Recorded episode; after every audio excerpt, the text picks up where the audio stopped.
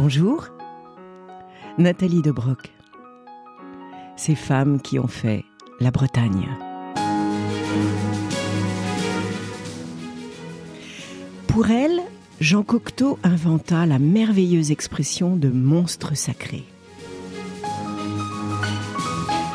Elle fut appelée aussi la divine. Sarah Bernard.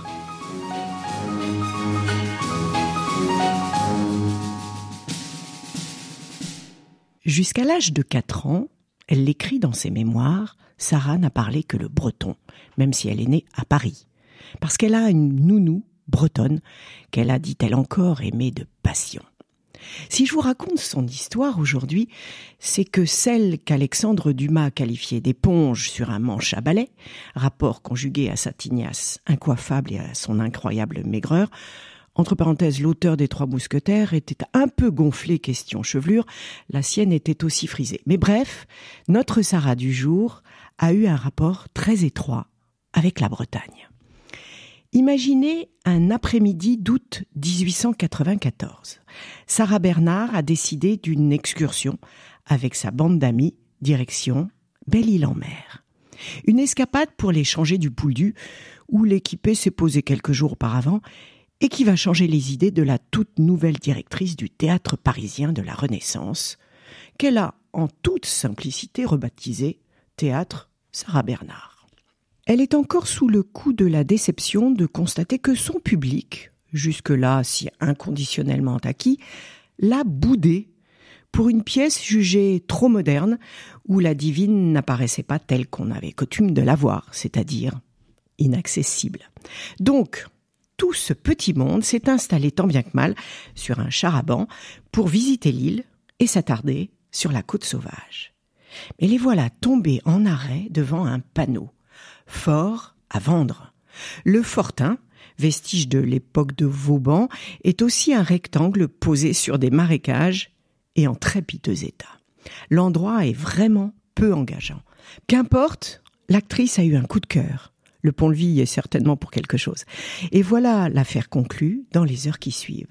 Son entourage croit à une lubie que Paris fera rapidement oublier. Et non, une année va être nécessaire pour dompter les lieux.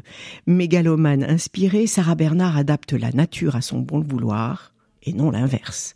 Bientôt, on vient de loin pour tenter d'apercevoir la grande tragédienne et sa ménagerie. Jusqu'au roi Édouard VII, le roi d'Angleterre, qui fait une petite halte pour livrer deux fauteuils qui iront parfaitement avec le décor de son ami. Rapidement, cependant, le fortin ne suffit plus.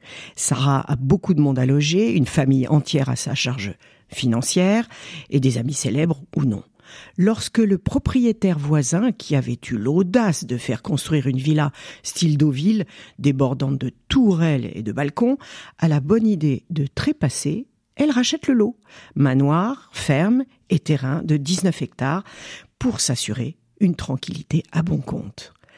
La cinquantaine passée, elle devient la dame de son pénouette, qu'elle remplit de draperies, de tentures, de bibelots du monde entier, et où elle passe avec régularité les mois d'été.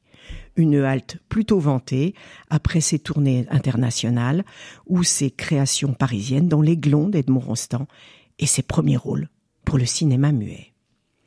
La Première Guerre mondiale va interrompre pendant cinq longues années cette parenthèse bretonne. En 1919, le retour n'y est pas des plus faciles. C'est long cinq ans pour les locaux qui gardent quelques rancœurs à la comédienne de s'être enrichie dans sa tournée américaine pendant que l'on tombait au combat. Il faut réapprivoiser l'île et se remettre à l'ouvrage. De loin en loin, quelques séjours pour cultiver la nostalgie des autrefois si peuplées et maintenant quasi désertées par les amis décimés, jusqu'à la fin de l'été 1922, où sa santé chancelante, elle a subi une amputation au-dessus du genou droit suite à une tuberculose osseuse, elle a évité l'ablation d'un rein, mais la douleur est là. Sa santé donc l'a contraint à mettre son domaine tant aimé en vente. Elle lui survivra quelques mois seulement pour s'éteindre le 26 mars 1923 en plein tournage de La Voyante sur un scénario de Sacha Guitry. Ce jour-là, Des camélias par brassées sont déposés devant le pont-levis de la Pointe des Poulains par des mains belle-îloises. De l'épopée hors du temps, seul demeure le fortin devenu musée dédié à la mémoire de la divine. Quant au domaine de Penouette, il est tombé sous les obus allemands en 1944.